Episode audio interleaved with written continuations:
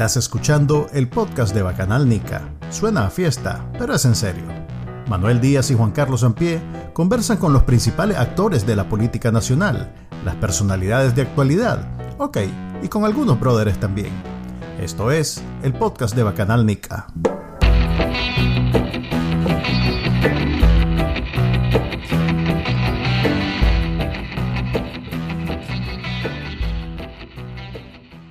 Bienvenidos al episodio número 22 del podcast de Bacanalnica. Les habla Manuel Díaz, me acompaña Juan Carlos Ampie. Y, la invitada.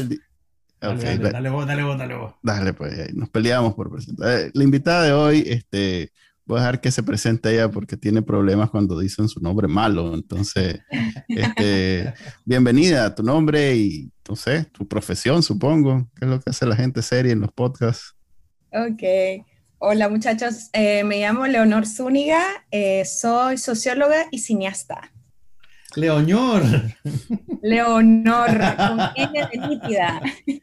Ok, ella es apellido Z-U-N-I-G-A, ¿verdad? ¿Sí lo dije bien? Así es, así es. Gracias por romper este, esta cruz que me persigue.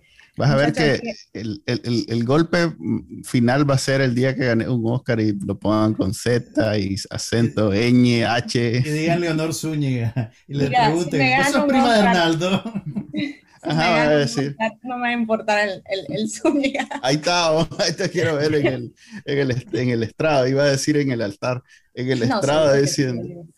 Bueno, nosotros conocemos a, a Leonor de, de, de vieja data pero la gente la conoce mejor, los que no la conocemos socialmente, por ser una cineasta de renombre y su película más reciente, que ya, y cuando digo reciente me refiero a que ya ha sido distribuida comercialmente, es el documental Exiliada sobre la vida de América Narváez en Costa Rica. Y queríamos empezar platicando un poquito por ahí, Leo. ¿Qué te llevó a vos a, contar la historia de Soy América en Costa Rica. ¿Por qué eh, decidiste buscarla? Pues mira, fíjate que contrario a lo que la gente piensa, realmente la historia de Soy América no fue mi primera opción para hacer un film de este tipo. En realidad fue la cuarta historia que consideré. Lo que sí yo sabía es que yo quería hacer un film que explorara el tema del abuso sexual en el marco de la familia. O sea, porque a mí realmente yo tenía como atorado en la garganta ver tantas historias de amigas mías que habían sufrido abuso sexual por parte de algún miembro de la familia y que la familia en el mejor escenario le decían, por favor, no hagas escándalo, eh, no creemos un conflicto en nombre de la familia, de Dios, de cualquier cosa, y que la familia, familias que digamos desde fuera parecen perfectas, tenían, continuaban teniendo una relación funcional con los abusadores. Entonces yo realmente quería entender cómo qué pasa, por qué la familia se vuelve cómplice de los abusadores sexuales.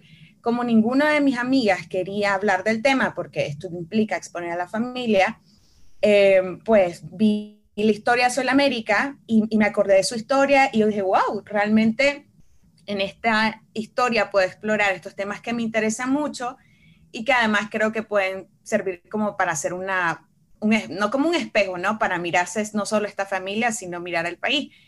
Y ahí fue que decidí que quería trabajar con ella, estuve pensando varios meses, sabía lo que un poquito implicaba hacer una, un documental de ese tipo en la Nicaragua, que además era pre-2018.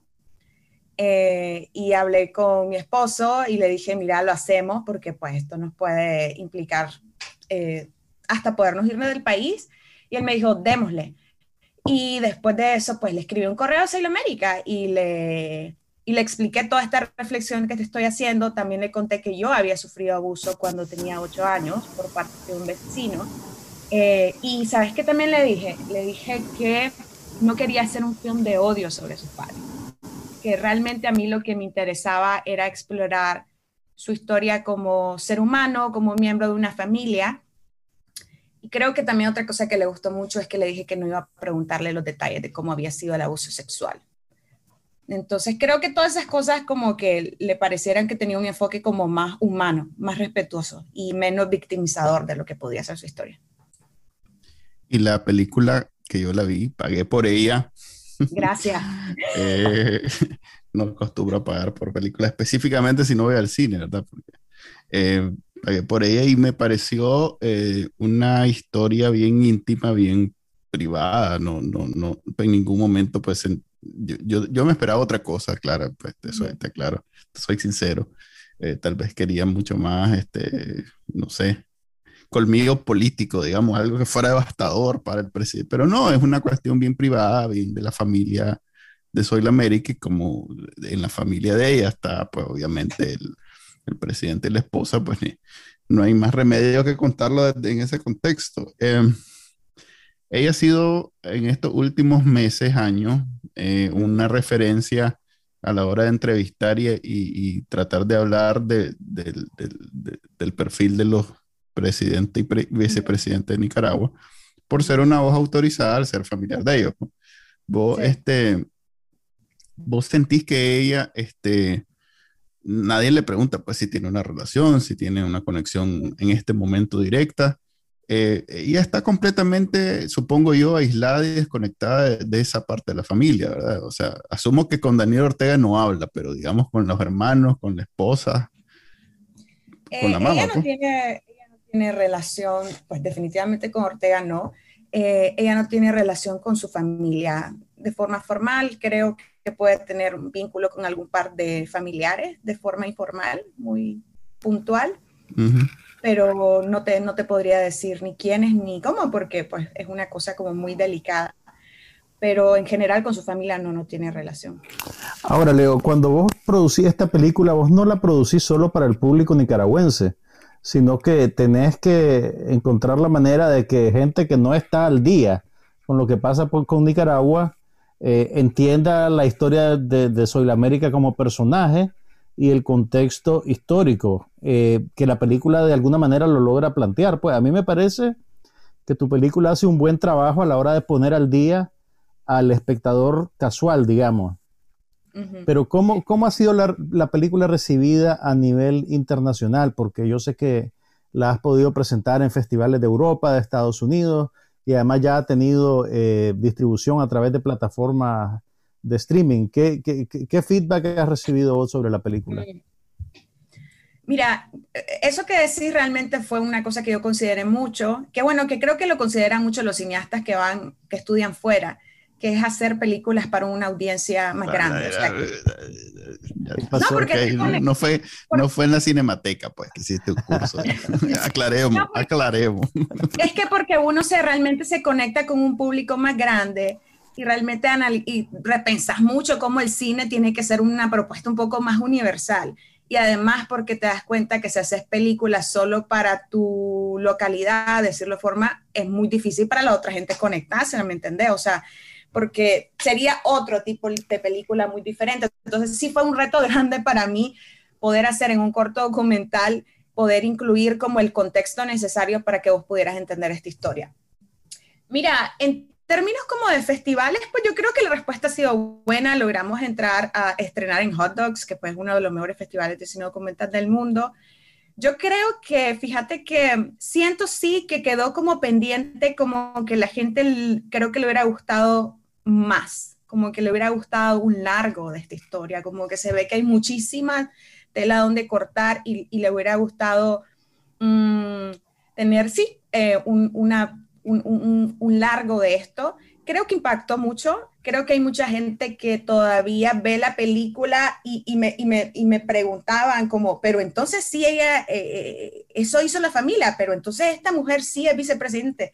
O sea, creo que hay, eh, para el público extranjero es, difícil de creer esta historia. O sea, te, choca, aunque la entiendan, aunque esté clara, creo que choca a nivel mundial, aún con, comparándolo con, con otros contextos de, países con serios problemas políticos y, con otros países con muchos problemas en Latinoamérica, Nicaragua. Venezuela, no puedes decir Venezuela. Sí, esta historia destaca realmente por el nivel, creo yo, un poco de, perversidad, de crueldad, de impunidad que hay alrededor de la historia de Soy América. Y creo que, pero sabes que también, porque creo que la gente todavía no habla, creo que es como el nuevo tabú que hay que eh, eh, derrumbar después del Me Too, que la gente todavía no asume públicamente, aunque sí pasa privadamente, no asume públicamente todavía lo que sí pasa en las familias en términos del abuso sexual. Eh, ¿Me entendés? O sea, la gente todavía de cierta forma quiere seguir pretendiendo que el abuso sexual no pasa entre miembros de la familia o que esto solo ocurre en familias eh, como pobres, completamente desbaratadas y esto no ocurre en buenas familias, ¿no? Entonces, yo creo que eso además nos, nos lleva a otro tema que es que la gente en Nicaragua, en el mundo alrededor, le encanta eh, ver a Daniel Ortega y a Rosario Murillo como caricaturas, ya sabes, como villanos que nacieron malos y nacieron para hacer el mal y, en esa caricaturización que hacemos de ellos, no impedimos realmente entenderlos como parte de formas en que se, ejerce el poder subterráneas que hay en nuestra sociedad. Entonces, a mí me gusta. Y, que van a, y que van a perseverar después de que ellos ya, ya pasen a otro plano, a otro plano de vida, como les gusta decir. Claro, porque es que sabes qué pasa. Entonces, si nos llevamos con la conclusión de que Rosario y Daniel son seres excepcionalmente eh, malos porque así nacieron, eh, entonces nos impedimos cualquier eh, ámbito de reflexión y nos quedamos con la sensación de que es que Nicaragua simplemente ha tenido mala suerte. Y el, problema, el problema eran esos dos. Esos dos. Eran esos dos majes. Y antes de ellos Somoza, pues, pero es solo mala suerte que nosotros tenemos pésimos líderes. Y no, no hablamos suficiente de la responsabilidad que tenemos como sociedad o cómo construimos ese tipo de, de, de personalidades que lleguen al poder. Porque, por ejemplo, a mí me asusta mucho que, por supuesto, eh, haya mucha gente que no crea que Daniel Ortega es un abusado sexual, pero a mí lo que más me asusta es la cantidad de gente que sí cree que Daniel Ortega abusó sexualmente de la América, pero que no consideran que eso sea un defecto de carácter lo suficiente para que él no sea líder político. Es que se le metió, eh, se le metió el comandante, eso es lo que dicen los sandinistas de, Fíjate que yo casualmente en Twitter hace unos días, este, en, mi eterna eh, agenda de, decirle cosas a los dos de ellos, especialmente a Daniel Ortega, eh, eh, menciono siempre que hablo de, su esposa, que una de las cosas que, que, hizo para estar ahí, además de tenerle como 52 hijos, no estoy claro el número exacto, fue permitir que violara a su hija como una transacción, pues yo dejo que vos violes a Soy la América y no digo nada, porque después me debes el favor y ahora soy, quiero ser presidente.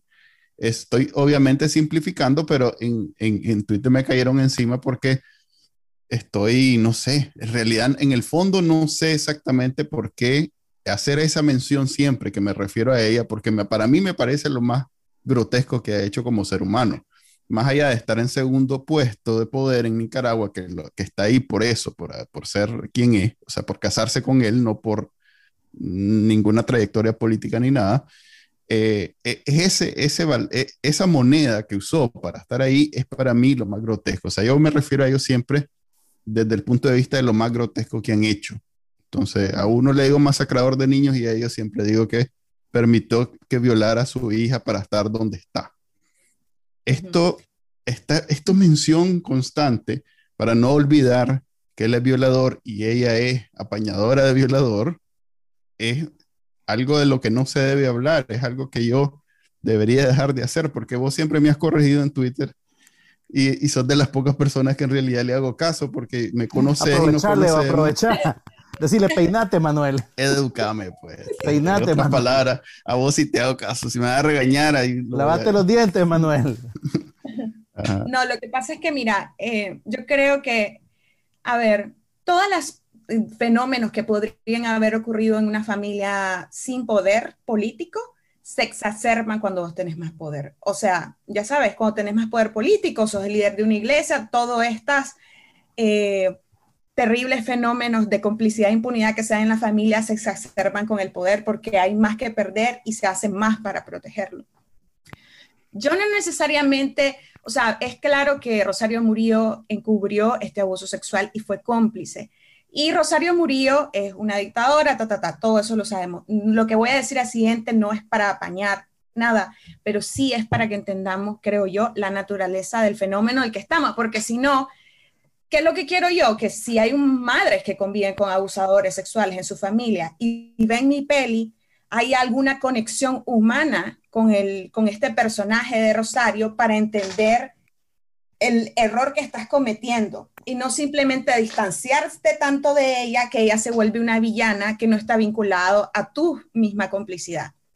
¿Por qué te digo esto? Porque Soy la América, digamos, el giro de su, de su arco dramático en, en el film y en su vida el hecho de que ella tuvo que llegar a humanizar en algún momento a su madre para poder vivir con, con, con, con esto, porque si no, pues creo que esto se la hubiera comido viva a ella, ¿no? Y creo, y ella, y ella comparte una frase que me parece eh, importante, me dice, o sea, mi madre se casa con un hombre que es el líder de la revolución, el padre, creo que juntos tienen como 14 hijos, el padre pues, de la mitad de sus hijos, y en este... ¿Ah? Nada, que si decís que tiene 14 y tiene la mitad, entonces son en realidad 38, 28. No, no, que dentro de los 14 la mitad. Ah, él, tiene hijos también de, de Él tiene hijos, sí. sí. perdón. Entonces, em, entonces, y que su madre se da cuenta con mucho dolor que este hombre por el que había apostado muchas cosas, que era padre de sus hijos, que adoptó a sus hijos mayores, y que es el líder de la revolución, está violando a su hija. Y eso significó una ruptura tremenda, o sea, y la misma Soy América te, te dice el dolor que eso significó para su madre. Y que dice, y dice Soy América, y yo veo a mi madre enfrente de, bueno, si yo acuso a este pedófilo, ¿qué pasa conmigo, no? ¿Qué pasa con todo lo que hemos construido? ¿Qué pasa con esta familia? A ver, Manuel, yo sé que esto te suena como la cosa más diabólica del mundo, pero lo que yo te quiero decir es que ese cálculo que también hace Sol América, no te estoy hablando con lo que le, perdón, Rosario murió, no te estoy hablando de lo que le hace Sol América después, ni, ni, un montón de cosas que viene acá, pero ese miedo a romper a la familia, a a que te culpen a vos por el abuso de tu hija, es el miedo más común que se repite en las familias que son cómplices de abuso. Puedo entenderlo, puedo entenderlo. Entonces, ya después de eso que se transforma en otra cosa y todo, es otra cosa. Es un fenómeno que ya... Entiendo perfectamente y por eso yo hago precisamente la aclaración que estoy hablando de alguien que en el futuro vio eso como una transacción para alcanzar el poder que tiene actualmente. Tal vez en el momento eh, no, no fue automático, pues, ajá. Eh, eh, ella cuenta en, en, su, en el escrito del caso como ella pasaba y le golpeaba la puerta y decía, ya sé lo que están haciendo ahí dentro. Entonces, no, estoy claro que ella en el momento no hizo la equivalencia de, ah, voy a ser presidente ahora. Estoy claro. Pero visto en este momento, definitivamente fue transaccional. O sea, eh, yo sé esta información, yo te podría hundir, si yo salgo diciendo todo esto es verdad, este hombre es un violador de niños, de menores, mis hijas, no sé qué, eh, no se recupera Daniel Ortega. Ella tomó la decisión en algún momento de no hacer eso a cambio de esa posición de poder que tiene actualmente. Pues. Y eso a mí me gusta recordarlo cada vez que puedo. Y pues parece que es mala educación, o mejor dicho, es algo delicado que no se, no se debería hablar. Cuando yo veo que la misma Soy la América aprovecha oportunidad que puede para recordar, yo, yo por ejemplo, me sentiría con toda la, no sé, quisiera que todo el mundo lo escuchara y lo oyera y me creyera y dijera, de todas las cosas que ha hecho este maestro, esto ha hecho y esta maestra también ha hecho esto y eso se refiere a mí. Pero bueno, es una conversación tal vez que no debería tenerla con vos, sino con quien me reclamó en, en Twitter. yo creo que claro que hay algo de transaccional, pero y no, solo en esto, en todas las historias de complicidad del abuso sexual, porque implica mantener como cierto estatus, no romper la familia o tener cierta imagen de Dios, ante Dios, la, la sociedad, todo. Y en este caso es partido político. Pero no quita que aunque sea transaccional, también hay muchísimo miedo, hay muchísima vergüenza por lo que pasó y que además eh, los abusadores sexuales como Daniel Ortega y los abusadores sexuales en general son expertos manipuladores. Y lo primero que hacen los abusadores sexuales es, uno, culpar a la víctima de abuso sexual del abuso, o sea, darle la responsabilidad de ella, hacerla sentir como que esta persona fue la responsable de tentarlo, de todo. Daniel Ortega, por ejemplo, le decía a, le decía a Soy América que él era la revolución y pues que lo que ella hacía era su contribución a la estabilidad de él. Pero también eh, lo siguiente, el segundo paso que hacen los abusadores sexuales es volver a la familia cómplice, porque al hacer la familia cómplice, hay meter los todos en la mentira, él se va respaldando en más mentira. Y quiero que veas cómo este fenómeno no solo sucede en la familia. Lo primero que hace Daniel Ortega con nosotros mismos es que todas las víctimas de su violencia las vuelve responsables de su propia eh, eh, daño a su propia integridad y que la forma en que él ha estructurado este crimen organizado que llamamos Partido Frente Sandinista en los últimos años ha sido a través de incluir dentro de sus propios crímenes a ser cómplices a un montón de gente, pues. ¿Me entendés? Por eso, solo ese nuance creo que es interesante también. Quizás eh, eh, estamos hablando de alguien que pretende manipular, pero que en general yo veo que ni los sandinistas se creen el cuento ese que el imperialismo es el que está haciendo todo y el pobre solo se está defendiendo hasta cierto punto yo creo que es una cuestión de conveniencia. Este, este, este, convencimiento no lo veo yo funcionando realmente. ¿Cómo hacemos para distinguir, digamos, la, creencia honesta en la ideología de algo meramente interpretativo? Porque hasta los discursos de Daniel Ortega son, son, tan teatrales, son tan divagantes que eh, eh, es difícil tomarlos en serio realmente. Y, yo creo un poquito lo que, lo que dice Manuel, lo que tenemos en Nicaragua ahorita una especie de tragicomedia de varios niveles, en, la que tenés al 20% de la población, más o menos, que son los que todavía dicen en las encuestas que valoran positivamente a Daniel Ortega, que básicamente están asumiendo un, papel, digamos, un papel en el que hacen de cuentas que le, le creen o que lo apoyan. Pues no, no sé cómo procesar eso, honestamente. Mira, como yo tengo familiares que son súper sandinistas, pero súper sandinistas, y que son gente que no trabaja en el Estado, ni se benefician de ninguna forma económicamente de esto, te puedo decir que sí siento que hay un grupo importante, hay un grupo importante que tiene un apego emocional brutal con lo que la revolución significó en sus vidas fueron en el momento en que se sintieron más superhéroes, fueron el momento en que sintieron que podían cambiar el mundo. Algo, es como esa canción que escuchaste cuando eras chavalo y vas al restaurante Nica y sigue la misma canción que escuchaban en los años, no sé, las de José José, y uno dice, pero ¿por qué la gente sigue escuchando esta canción si ya pasó mucho tiempo? Yo creo que hay gente un clásico. hay, gente que sí tiene apegos emocionales en serio muy fuertes porque perdieron hijos, porque fueron el momento más relevante de sus vidas, porque sienten que no hay otra alternativa, porque sí, yo te digo, hay un montón de gente que sí se ha comido enterito el discurso de que eh, Frente Sandinista es izquierda y que todo lo demás es derecha. Y hay gente que, que vive atrapada por ese discurso en Nicaragua y en Latinoamérica. Entonces, yo creo que sí hay muchos niveles, pues, pero sí hay gente que creo que genuinamente cree en el Frente. Fíjate que esa es una discusión que he tenido recientemente bastante, porque así como estás diciendo este, que hay gente que todavía ese discurso actual se cree, eh, así hay gente dentro que antes fue sandinista y que más bien es lo contrario. Se están dando cuenta que el discurso que se creyeron en los 80 era completamente eh, vacío y falso, igual al de ahorita. Pues, o sea, todito el disco, toda la, toda la, toda la trama, todo el argumento el guion, letra por letra, está siendo repetido y hay gente que se está dando contra la, contra la pared diciendo, ah, todo esto yo me lo creí, hasta brinqué cuando dijo, el que no brinque es contra. Pero, pero así como hay gente que todavía, eh, pues perdón, que está en este momento cayendo en cuenta que, ah, la me lo tragué todo y en realidad no era así, eh, yo he tenido dos discusiones, un señor hasta que escribió un libro, un gringo, no sé cómo se llama, que nos vivimos peleando en Cuora porque él llega diciendo que en el 80, y hace poco escuché a, al doctor Chapatín, ¿cómo es que, se, que le decían? así le decían, pero no es su nombre. El del Minsa, el del Minsa. El, el, el, el del Minsa. Ajá, correcto, el doctor. Que dice que en el, en el 80 todos éramos sandinistas, que es algo que, esa discusión que estoy teniendo con ese autor gringo que escribió un libro diciendo eso. ¿Y cómo se llama ese autor? Eh, te lo busco porque fue en la discusión. sí, hombre, este, el, el, el, asistente de producción no me trajo el material. Ah, Entonces, la cosa es que en, el, en, el, en la discusión él afirma que en el 80, por la misma propaganda estatal de esos tiempos, Nicaragua era sandinista.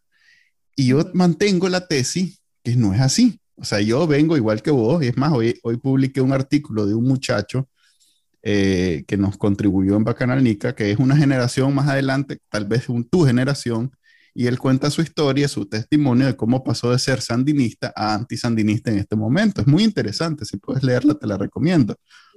Eh, yo me siento identificado a pesar que soy 10 años antes que él. Este, esa, esa, esa evolución, digámoslo así, este, pasa por entender, ver hacia atrás y entender que, que, lo que creíste en algún momento no era, no era de esa manera. Y yo insisto en que si bien en ese momento lo creí, Nicaragua no era sandinista. O sea, tal vez en la revolución en el 79 había mucha simpatía por quienes al final de cuentas expulsaron a Somoza, pero inmediatamente después, en el 80, que vio qué es lo que venía, Nicaragua dijo un momentito y no necesariamente somos partidarios, o sea, no somos lo que el frente vendía, pues no es que Nicaragua entera era sandinista y que aquí el frente y que la revolución y que no sé qué. Fíjate que incluso... No era de esa manera.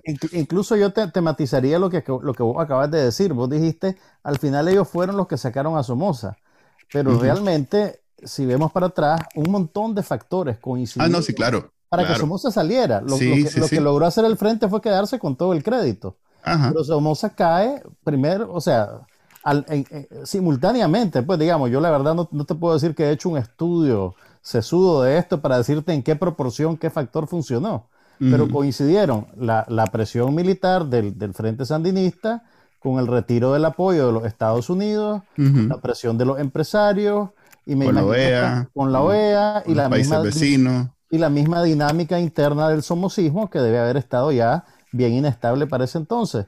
Entonces ahí sí, pues solo te digo eso de que no fueron solo ellos. No, yo estoy claro.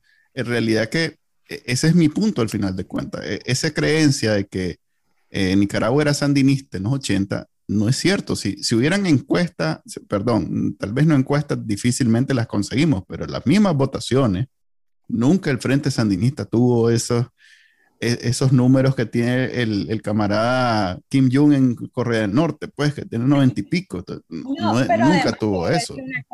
Cualquier país que se jacte de que un país es algo como monótono, único, eh, pues ponerle mucha atención, porque eso no existe. En el mundo siempre hay al menos dos bandas que están en contradicción y eso es lo normal, es lo sano para cualquier democracia. Mira, a mí me tocó una experiencia de vida muy interesante, que es que eh, parte de la familia de, mi esposo es, eh, estuvo en la contra. Y, eh, y, no vamos a decir el nombre de tu esposo, misterioso. ah, bueno, no, de Camilo, yo sé, pues, pero como aquí no me estás escuchando. Camilo de Castro es hijo de, de, la escritora reconocida mundialmente, Yoconda Belli. Sí, pero la familia que hablo, evidentemente, no es la de familia. Don Humberto Belli, por ejemplo, que ahorita está aquí cerca. Humberto, por ejemplo, estuvo al otro lado. Es que todas las familias han tenido distintos. Sí, yo vengo de una familia sandinista y somocista, pues, pues no somocista, pero antisandinista. Sí, y entonces, pues, por ejemplo, don Humberto tiene una versión completamente diferente de los 80 de las que podría tener eh, Yoconda en esta misma familia. Eh, pero, por ejemplo, a mí me tocó conocer a Alfonso Robelo, que era uno de los líderes de la Contrasur. Y me tocó conocerlo el, cuando me exilié del país la primera vez. O sea, yo voy a dormir en la casa, que él es como, digamos, el, el papá de la esposa del papá de mi esposo. No sé si nos perdimos ahí. En un diagrama, muchacho. Pero bueno, él muy amablemente nos recibieron en su casa. Entonces, imagínate, ¿no? Primer día de exilio, yo salgo de en Nicaragua, muy fuerte todo lo que nos estamos, estamos pasando. Regresamos a Costa Rica, donde nació Camilo, exiliado cuando su mamá lo tuvo ahí, huyendo de Somoza. Y yo me levanto en esta casa y cuando despierto veo fotos alrededor del cuarto, que son las fotos de Alfonso saludando a Ronald Reagan, saludando a Bush, ya sabes. Todo lo contrario del, de, la casa de tu suegra. Que digo, además una memoria de la contra del privilegio, pues, porque tampoco es la memoria de los contras. Claro, no es un campesino que estuvo.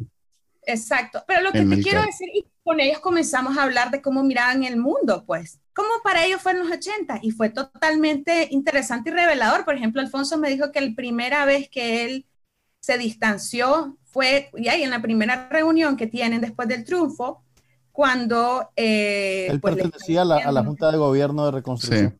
Él era el político más visible, es más, el más llamativo de los que participaron en la Junta de Reconstrucción. ¿Pero qué te dijo, Leo? Pues me dijo que la primera cosa en la que se opuso fue porque en la primera reunión le dice, bueno, vamos a nombrar a la policía sandinista y al ejército sandinista. Y él dijo, a ver, a ver, a ver, a ver. policía Nacional y Ejército Nacional. Y ahí, al, año lo estaban tratando de asesinar y a él lo trataron de asesinar tres veces. Y la última vez en Costa Rica, con una bomba. Entonces, eh, y su experiencia es que, eh, y ahí, que tú comenzó a ir del país cuando llegaron a su casa con eh, un montón de gente a tirar piedras, se metieron y él salió con un arma a tratar de defender a su familia, ¿no? Entonces, hay toda una historia desde ese lado. La contra tampoco ha sido para nada eh, perfecta, ¿verdad? Eh, lo que quiero decir es que hay muchas historias que nos faltan contar. A mí parece ah. que, por ejemplo, el cine tiene una tarea súper pendiente, porque yo creo que hasta ahora eh, los que producen cine en Nicaragua, digamos que ha sido más visible, que no somos muchos, digo, muy poquitos, porque sigue siendo una profesión de mucho privilegio, pero sí han, han venido un poquito más de, de una izquierda que se distanció del Frente Sandinista, pero que vienen desde un lugar como, ya sabes, que, tuvo un punto de vista más amigable con los 80. Yo como estaba más chiquita, estoy más distante de esa historia, pero ha venido desde ahí. Y a mí me parece súper interesante que pudiéramos tener cineastas que reconstruyen la historia desde el punto de vista de la contra, pues, o de los que no se consideraban parte de esa Nicaragua sandinista, porque nos hace mucha, mucha falta. Fíjate que ahorita que mencionas el tema de los cineastas, quiero hacer un paréntesis y comentarle, yo sigo muchos youtubers nica chavalos que resuelven con un teléfono y valdría la pena que ustedes que son un poquito más estudiados, y ahí te incluyo, Juan Carlos, eh, y con más recursos, eh, porque estudiaron, entienden, saben, han producido, han conocido, vean cómo esa gente con un teléfono resuelve y crea historia. O sea, son eh, lo que no hubo en televisión por muchos años. Hoy en día en YouTube vos vas a ver 10 canales, te los puedo poner así, que producen contenido toda la semana con historias cada vez más sofisticadas, en donde tienen una audiencia respetable. Entonces, eh, tal vez evitarse esas imposiciones, que, es algo que en Estados Unidos mismo ha estado evolucionando bastante, viendo lo que sucede en Bollywood y en Nollywood, que los maes con su camarita, eh, allá se producen igual o más películas que en, Estados Unidos. Aquí siempre está la idea de que necesitan un millón de dólares para hacer algo, lo que sea, no baja del millón de dólares. En Nicaragua con 200 dólares están haciendo semanal videos y, y en... En fin, pero bueno, eso no era... Cómo, utilizar ese vehículo de estas creaciones de historias mucho más espontáneas para también cuestionar y hacer nuevos relatos? Así es, exactamente hiperformales del cine, carísimo, difícil. Sí, fíjate que estoy de acuerdo, me parece súper interesante lo que estás diciendo.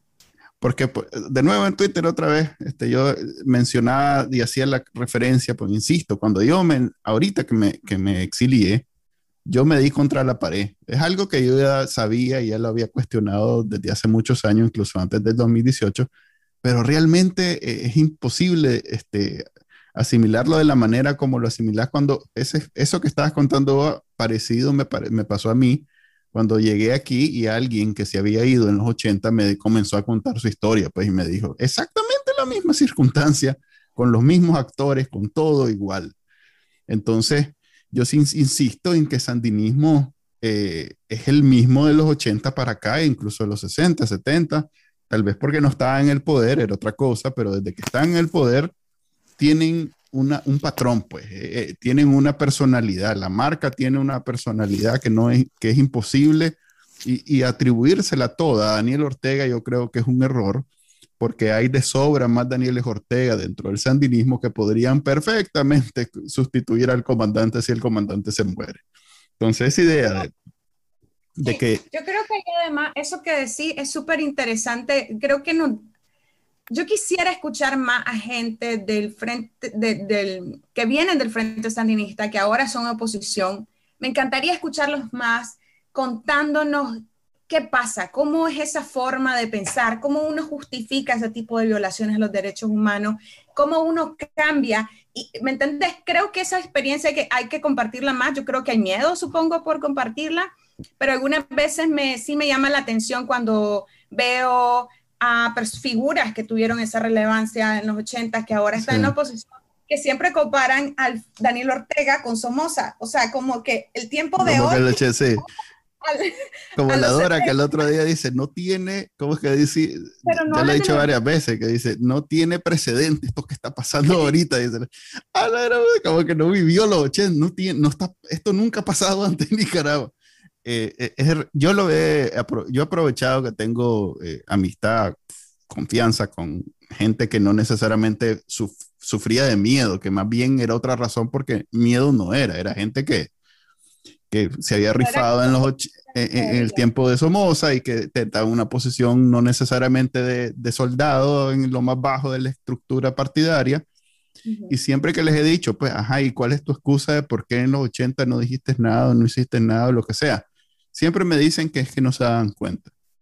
Que todo estaba tan compar, comparte, compartimentado. compartimentado que para ellos eh, era difícil este, estar encima de todo y que se enfocaban en lo que tenían que hacer y que lo demás lo consideraban como una especie de eh, propaganda antisandinista, pues, o sea, que, que podría convertirse en ruido eh, o, que más bien le daban la, la, categorización de ruido, eh, porque la Guerra Fría, la CIA estaba encima y que no sé qué, lo cual no sé si creérmelo o no, pues la verdad es que... Eh, pues, es algo de la naturaleza humana, el ser humano racionaliza todo por miedo al cambio también, o sea, ¿qué hubiera pasado si, si tomaran en serio esas cosas, pues cuando se daban cuenta de ello? Hay presente, está... Es un, poco la dinámica de las familias cuando enfrentan un, caso de abuso, pues, ¿me entendés? Es más fácil creer que la víctima está mintiendo a creer que, puchica, tengo que reinventar mi familia, separarme de este sujeto. Es, un, es un proceso traumático, ¿no? O esto es demasiado, demasiado facilista tal vez reducirlo a eso, Leo. No, yo creo que es que, miren, yo creo que el abuso de poder tiene similitudes en distintas formas en que se exprese, aunque sea el abuso sexual como abuso, eh, forma de abuso de poder o el abuso político. De verdad que se parecen mucho, pues tienen lógicas parecidas. Yo creo que sí, que nos enfrenta, a ver, cuando nosotros asociamos tanto nuestra identidad con un proyecto, con la familia, romper la familia o el proyecto va a tener un impacto en tu identidad, en quién sos, en las decisiones que tomaste. Imagínate qué fuerte para gente que perdió un hijo, que lo dio todo, que vos renuncies un poquito, que renuncies a eso, te distancies, es como volverte a ver y decir que bueno, es un poquito el trauma que han vivido un montón de gente de, la generación de nuestros padres, pues, eh, que decir, bueno, o sea, 10 años de mi vida, 20 años de mi vida que di esto, y, y, esto es un error, no tuvo sentido, me equivoqué, o sea, hice más daño que bien, o sea, te preguntas eso, es muy fuerte. Yo creo que sí, o sea, yo creo que nosotros tenemos que hacer lecturas realmente críticas que, cuestionen mucho, porque no nos tenemos que lanzar estas lecturas eh, blanco y negro de la realidad, ni estas eh, lecturas que eluden responsabilidad. Yo creo que eso ya se acabó con nosotros y las generaciones más jóvenes, pero también creo que tenemos que hacer lecturas humanas, porque precisamente en lo humano en donde, es donde los demás se pueden ver en un espejo y aprender ¿me entendés? Y eso humano es lo que a mí, a mí me interesa. Por eso cuando la gente, pues no sé, si me preguntan, por ejemplo, qué, qué tipo de cine hago, yo digo, que digo, estoy construyendo mi identidad de cineasta, no es como que la tengo definida, pero a mí me gusta mucho pensar que a mí me gusta hacer films que exploran eh, como la esfera íntima o emocional de la injusticia. Porque yo creo que ahí eh, ocurre mucho, mucho con lo que nos podemos identificar y mucho que nos da como elementos para entender los, los procesos que no solo son el, como un poquito más lapidarios, ¿no? El análisis más lapidario que algunas veces ocurre en los contextos como público y Twitter. Al Twitter no hay ningún nada, nada, nada ahí, no hay análisis, ahí solo hay, declaraciones. Sí, ahí hay solo monólogos y, y bullying, mucho bullying. Eh, quisiera que aterricemos en Nicaragua en este momento. Yo sé que es difícil ya llevamos varios episodios de este podcast en donde eh, no, no hemos hablado tantísimo como hablábamos al comienzo de, de, cómo se está desarrollando la política en Nicaragua, más que todo porque la mayoría de la gente está presa y sin ninguna perspectiva de salir pronto. Hablemos de, hagamos de cuenta, pues que estamos grabando hace dos meses. Este, hay dos bloques, supuestamente, ya ni sé si decir que hay dos bloques, la coalición tengo más de dos semanas de no saber de su existencia yo creo que ya se desapareció. Creo pues. que está siendo optimista. Hay, hay medio bloques, el, el orteguismo y el resto de la gente.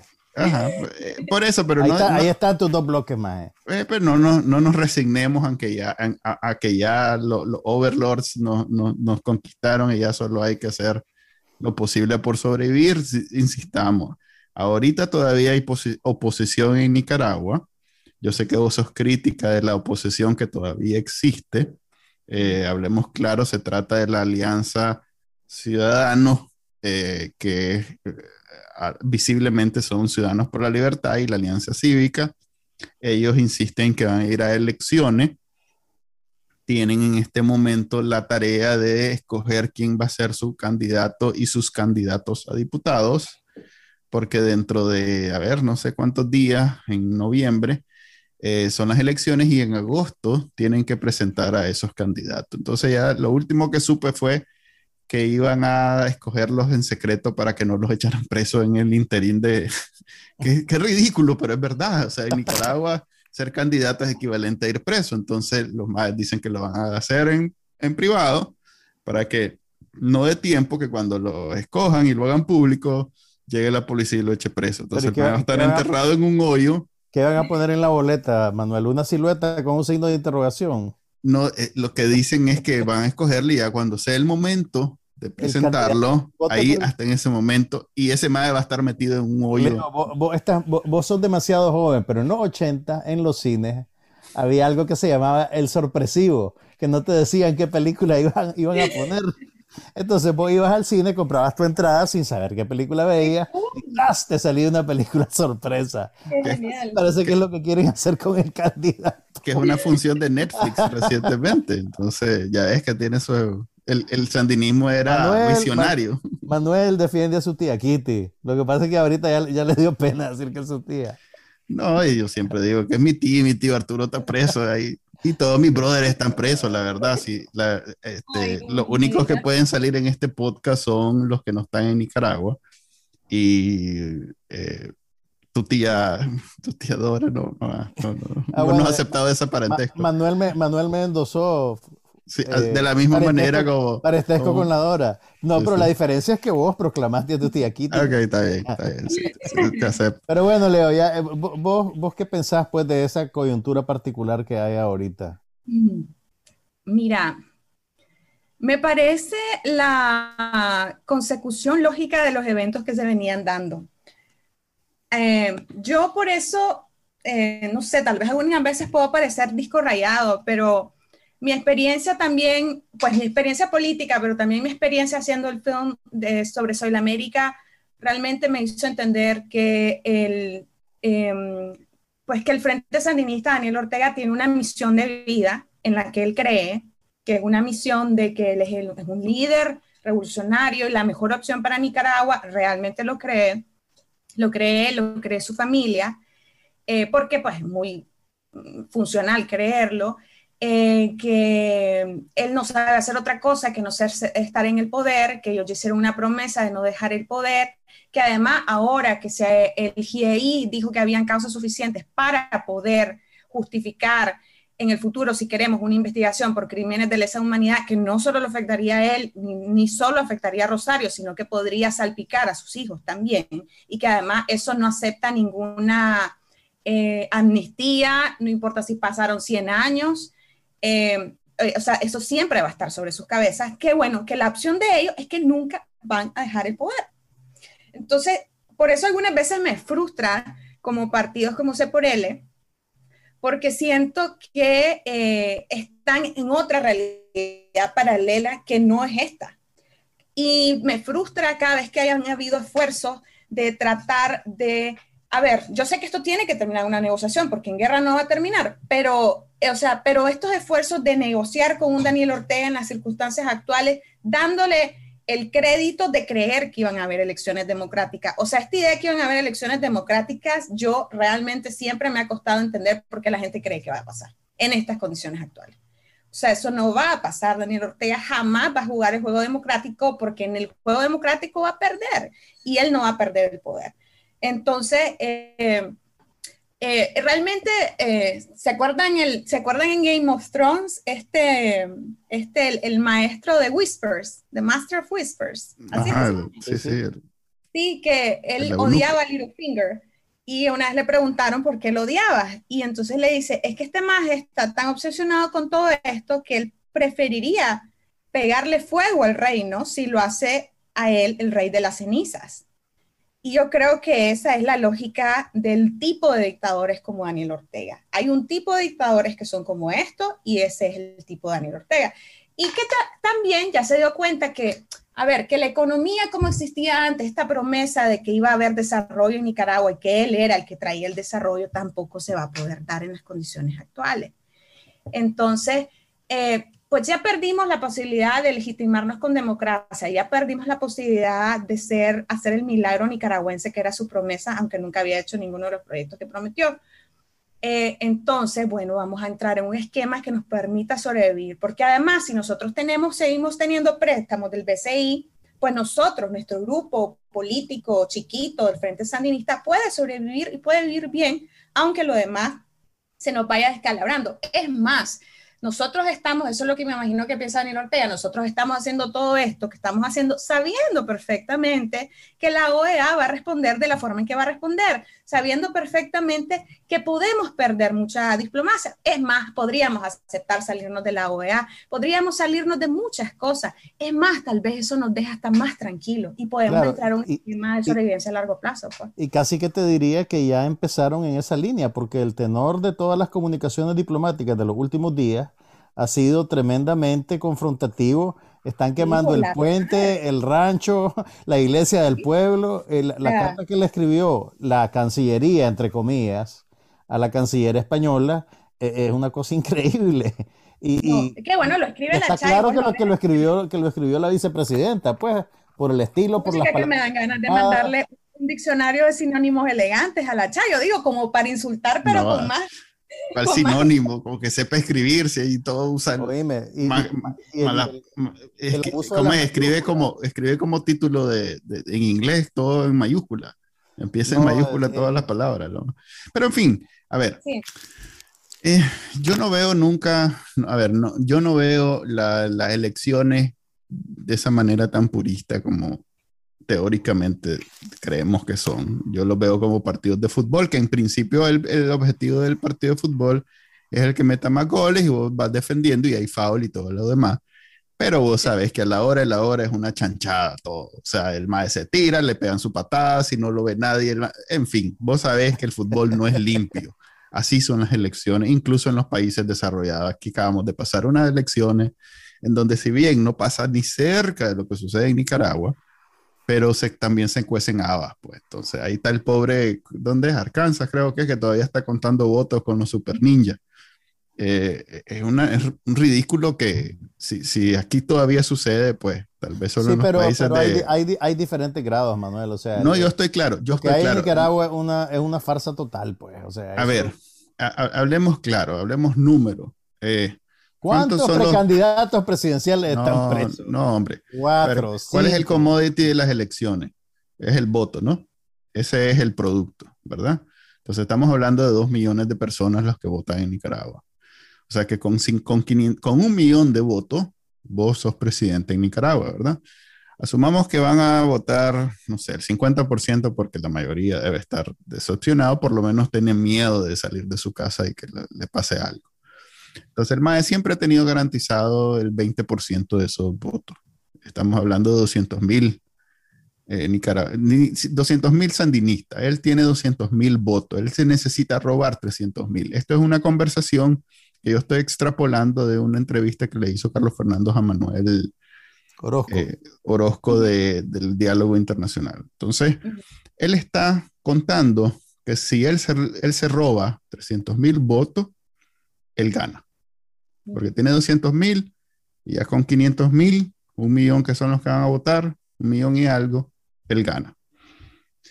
Si en Nicaragua votan 2 millones, esos 500 mil se convierten en un 25%. ¿Ya? Eso le dificulta el cálculo a Daniel Ortega. No es algo eh, que es tan fácil como ir a votar y nada más, pero es una salida. Hablemos de cómo llegamos a ese punto. Eh, cómo, logramos construir eh, las, las condiciones para que eso sea posible. Pero empecemos por visualizar cuál es la salida, porque salirse de OEA vos misma acabas de decir que no es una salida, ¿verdad? las sanciones ni se diga, que aquí las celebramos, las aplaudimos y las, enmarcamos, por cierto. Eh, pero pues no nada de esto es mágico, nada de esto ocurre solo, pues no es que si pasara no, claro, está bien, como dice Juan Carlos, que Somoza se fue, quién sabe por qué, quién sabe qué fue lo que la, la prensa acaba de publicar un artículo, dice que Somoza no durmió el último día que estaba en Nicaragua, que él lo mantuvo en vilo, no sabemos, pero entre otras cosas estaba la cuestión de la OEA y las armas del frente, pues los ataques del frente, etc. A este maje, ¿qué es lo que lo va a mantener en vilo? Apostemos a que este año, pues seamos positivos y, digamos que este año, ¿qué es lo que lo va a desvelar? Eh, yo creo que un millón de votos lo desvelan. No, no, no es algo que está en el cielo. En Nicaragua el 80% está en contra de él. Em, sí, pero, pero, o sea... Eh, eh, van a haber elecciones, a diferencia de ahorita, que si salís con un cartel, te cae la policía, ese día está dedicado a las elecciones, o sea, no puede ir a detener a la gente que vote, no lo puede hacer. Sí, no, no lo puede hacer, pero ya en las elecciones pasadas y en esta semana se hizo un reportaje muy amplio sobre eso, que la ley los conoce muy bien, por razones obvias. Eh, básicamente lo que necesitas son unos cuantos operadores en cada junta de receptora de votos que con un lápiz de grafito borra, borra los verdaderos números de los votos de la gente que salió y le pone 400 votos al frente y cero votos a todos los demás partidos. ¿Me entendés? Sí, pero para hacer eso, en... Ya lo han hecho. ya lo han hecho varias veces. Ok, pero lo han hecho, lo han hecho en elecciones donde no hubo gran, donde hubo gran abstención es mucho más fácil. Es mucho más fácil jugar con, con 500 mil votos que jugar con 2 millones. Es, es difícil, eh, no, todos los, no todos los operadores, como decís vos, tienen la sangre fría de en su barrio llegar y decir. Suficientes la tienen, creo yo. Y ah, suficientes tienen su lapicito de No, no te digo que no, no echemos a morir. Mira, a ver, a ver, aquí, hay alguien, aquí hay alguien, aquí hay alguien que está dispuesto. Transparente me parece magnífico y me parece magnífico. No es que esa idea de que hay elecciones transparentes, como te digo, del fútbol, que vos decís, si va a haber un juego de fútbol bueno, entonces sí lo veo. Suficiente. Hay un foul, ah, ya no lo vi. Si hay, si hay elecciones. Eso ya no es fútbol. No, hombre.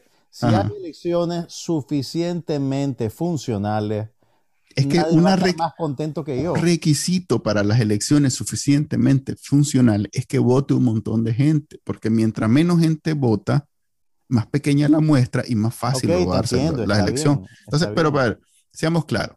Aquí hay un grupo de gente que está dispuesto a irse a jugar al pellejo en esas elecciones, que no son ni vos ni yo, ni vos ni vos ni vos ni yo, ¿verdad?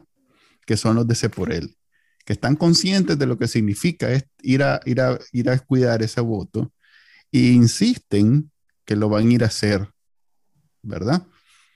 Eh, que si lo logran, son otros 100 pesos, pero están diciendo, están este, poniéndose la mano en el pecho y diciendo, lo vamos a ir a intentar. ¿Qué es lo que queda? Fíjate que eso te quería aclarar un punto, sí, Manuel. Yo, no, yo no estoy necesariamente en contra de seguir queriendo participar en el proceso de las elecciones. O sea, yo, no, yo sí creo que hay, a ver, en todo proceso para llegar de A a Z tenés que pasar por A, B, C, D a veces de llegar a las elecciones, que se acabe el proceso de decir, sí, nos robaron todo el proceso electoral, no hay libertad. Entonces, sí, cuando haces ese check, puedes pasar a otro nivel. Ese check creo que lo tenemos que hacer y me parece bien que alguien como Separele lo haga. A mí lo que no me parece es que tienen un discurso que no está incorporando algunas veces la realidad que estamos viviendo. O sea, por ejemplo, un discurso totalmente eh, mm, como no protector de sus precandidatos, por ejemplo, o sea, de ya lo metieron en la cárcel, next. O sea, sí, no, estoy claro, estoy claro. Hay, ahí que no está defendiendo el proceso electoral en sí mismo, sino que está diciendo como sea, mandando a Daniel Ortega, como sea, es más, te vamos a esconder el candidato para que no nos lo saque. O sea, no hay una posición de defender el proceso electoral como debería ser, que yo creo que es importante para además movilizar a la gente, para mantener a las personas unidas. Entonces, eso me preocupa un montón porque sí creo que el peor cosa, mira, esto hay que ver también el escenario lo peor posible. Lo peor posible que creo que nos podría pasar si no incorporamos este tipo de discurso en estrategia, en lo que se está haciendo, es que demos elecciones, Danny Boy deje pasar a ser por él, manden a chicos los palotes a ser candidato, pierda sin robarse las elecciones. Porque nadie y Daniel Ortega quede legitimado por seis años. Por lo que sea, yo estoy claro. Yo estoy claro que ese es, una, es un riesgo y, y, es un riesgo que, que sucede, vaya, a ver, ese es, el, ese es de hecho el cálculo de Daniel Ortega, vaya ese por él o no, el cálculo es que no va a ir solo y entonces al no ir solo, este, va, va a ganar, como, como ganó en las, en las pasadas. Robársela. ¿Perdón? No, y que la gente, por todo el desmadre, también, o sea, eh, va a no votar y que él gane sin robársela. O sea, el ganar sin por robársela. Por eso, correcto. Sí, no, claro, yo estoy claro. Eh, eh, el problema por eso entonces es ¿Cómo mantenemos ese balance de, primero, eh, no darle oportunidad que haga eso, ¿verdad? Segundo, que si lo quiere hacer, no, no, que, no pueda. O sea, para que no haga eso, tenemos que ir a votar. Y para poder ir a votar, necesitamos alguien por quien votar. Entonces, yo le atribuyo esas debilidades políticas en su mensaje a C por L, a la Alianza Ciudadana, a una cuestión de extrema, extremo cuidado para poder ser esa opción en caso de que estemos en esa situación. Yo no es que tenga. No lo sé, Rick. No, no, sé, no está bien. pues, perfectamente factible que no lo sea. Pero, ¿qué pasa si mañana dice, bueno, se por él no va? Lo que va es el PRD con Don Saturnino y... Um, puchica, dame un nombre ahí, ah, el, hermano Soborno con, con Camino Cristiano. Em, y entonces esos son los tres candidatos, por ejemplo. Eh, entonces él gana, él, él, le gana una oposición. Es más, al PRD lo ha venido elevando a un nivel casi similar a ese por él. Entonces, puede incluso vender el discurso que esta era en la casilla de la coalición, o sea que sí era completamente válido que sea la posición hoy en día. Entonces, en esa situación, eh, ¿qué, vamos a hacer nosotros? Porque entonces va a pasar lo que pasó con Loea en las elecciones pasadas, que dijo, bueno, aquí hubieron irregularidades, pero yo lo que veo es que los nicas están contentos con esta situación, porque no los veo en la calle reclamando y no había nadie participando. Es diferente, sí, ahora porque no, en aquel entonces no tuviste la represión bien documentada como ya está, documentada del 2018. Entonces yo creo que sí hay otro factor que diferencia lo que sea que vayan a hacer estas elecciones de las pasadas. Eh, a ver, como te digo, pues si se por él logra llegar a las elecciones y logra poner un candidato viable, magnífico, pues me entendés. Lo que sí yo estoy de acuerdo con la Leo en que hay cuestiones estratégicas y de discurso que, realmente pareciera, pareciera como que están tratando de hacer de cuentas que están en una elección normal y esta no es una elección normal. Sí, es una cosa extraña porque nosotros Pero yo en las dos declaraciones que he escuchado de, de ese por el que ha hecho este, conferencia de prensa, lo que he escuchado es eso, pues que estamos en una situación tan grave, de no sé qué, o sea, todos esos verbos de este, ¿cómo se llama? Eh, condenamos enérgicamente, todo eso, ese lenguaje comunicado, ese se mantiene. Sí, pero, pero, sí. No, dale, No, lo, eh, eh, mira, nosotros hace varias ediciones de este podcast estábamos discutiendo, no me acuerdo si fue con, con Pedro Molina o con, o con Eliseo Núñez, eh, yo, yo, mantenía que no podían haber elecciones con presos políticos del todo, ¿verdad? Poco a poco, pues me fueron convenciendo de que sí convenía tener elecciones, aunque fuera con eso, pero ahora no solo tenés presos políticos, no solo tenemos a los 120 presos políticos originales, tenés hasta precandidatos presos. Y, y, no porque estos tengan algún privilegio que no tengan los presos políticos, pero sí yo creo que un hito eh, que, que, que, en la recta final de unas elecciones te echen preso a cinco personas que aspiraban a la presidencia, pues. Eh, no porque y a sean, todos los que podrían haberlo Exactamente, o sea, no porque sean, no porque pertenezcan a la burguesía o a la élite, pero sí es un hito eh, al extremo de que Nicaragua se volvió otra vez noticia internacional, porque después de las matanzas del 2018 salimos del radar de, la, de las noticias internacionales, vos lo sabes bien, Leo.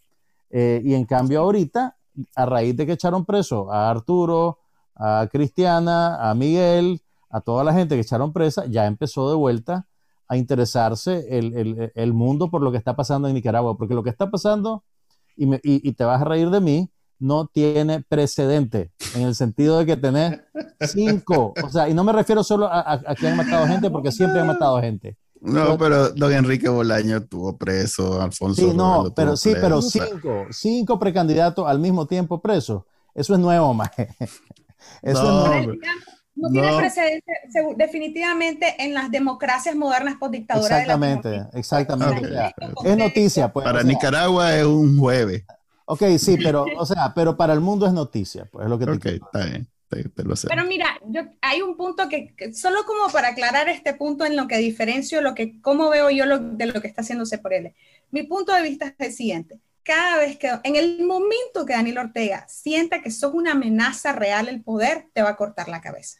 Le, le va a quitar la, la, personalidad. En el segundo que se por él muestre el candidato, en el segundo que las encuestas demuestren que ese candidato puede ganar, muérese por él en ese segundo. Lo que yo estoy diciendo es que nunca vas a poder ganar las elecciones, aunque sí vale el se, la, la, el, eh, la pena hacer el proceso de elecciones. ¿Para qué? Para que con una posición de dignidad y de oposición tengas que obligar al Frente Sandinista que te saque al último partido de oposición y ahí sí declarar Nicaragua no tiene elecciones libres. Y entonces mover el, la siguiente etapa hacia otro lugar. Lo que no entiendo yo es jugar a que realmente si te quedas quieto lo suficiente, Danny Boy te va a dejar sobrevivir y después vos vas a poder a elecciones donde le vas a ganar. Eso jamás va a pasar. Eso es la que, ¿me entendés? Okay. ese lindo sentimiento. En ese lindo sentimiento. Vamos a dejar el episodio de hoy porque ya llevamos una hora y normalmente lo detenemos porque siempre son invitados amigos entrañables. La leo. No, digamos la verdad, siempre son amigos del podcast que pudiéramos pasar toda la mañana y la tarde hablando, pero no. Esto es un podcast de una hora, el podcast de la Canalica, y quisiéramos invitarte en el futuro nuevamente y para eso pues tenemos que, que no quedar en deuda con vos de, de, de, ocupar más tu tiempo del que habíamos pactado en el cheque que, que te va a llegar en el correo. Este, gracias, Leo, por, por, estar, ser la única mujer como en 20 desde episodios. La, desde, desde, la, la, no, desde, la, Tiffany. Bueno, desde la tía Tiffany. Vamos a trabajar más en eso, Leo. Te sí, vamos a trabajar, vamos a trabajar en eso. Este, en realidad que estamos fregados. Eh, ¿Tenés algunas palabras de despedida? Mm, bueno, no, muchísimas gracias por invitarme. Me encanta platicar con ustedes eh, y me encanta todas esta, estas nuevas líneas de comunicación y proyectos y productos que está sacando Bacanal Nica, me parece que está expandiendo su alcance como yo siempre lo soñé, yo sabía que Bacanal Nica tenía este potencial de ir más allá. Yo no. la leo en la lectura ahí. número 4. Yo no. Yo estoy asustado. Gracias, Leo. Este, te, te, agradecemos y bueno, nos despedimos en este episodio. Mi nombre es Manuel y como siempre me acompaña Juan Carlos Ampie y hasta el otro lunes en el próximo episodio. Bye. Este fue el podcast de Bacanal Nica. Compartilo, déjanos una reseña y enseñale a tu abuelita cómo escucharlo. Te lo va a agradecer. Suscríbete en Spotify, Apple Podcast, Google Podcast y por supuesto, también puedes escucharnos en bacanalnica.com. Hasta la próxima.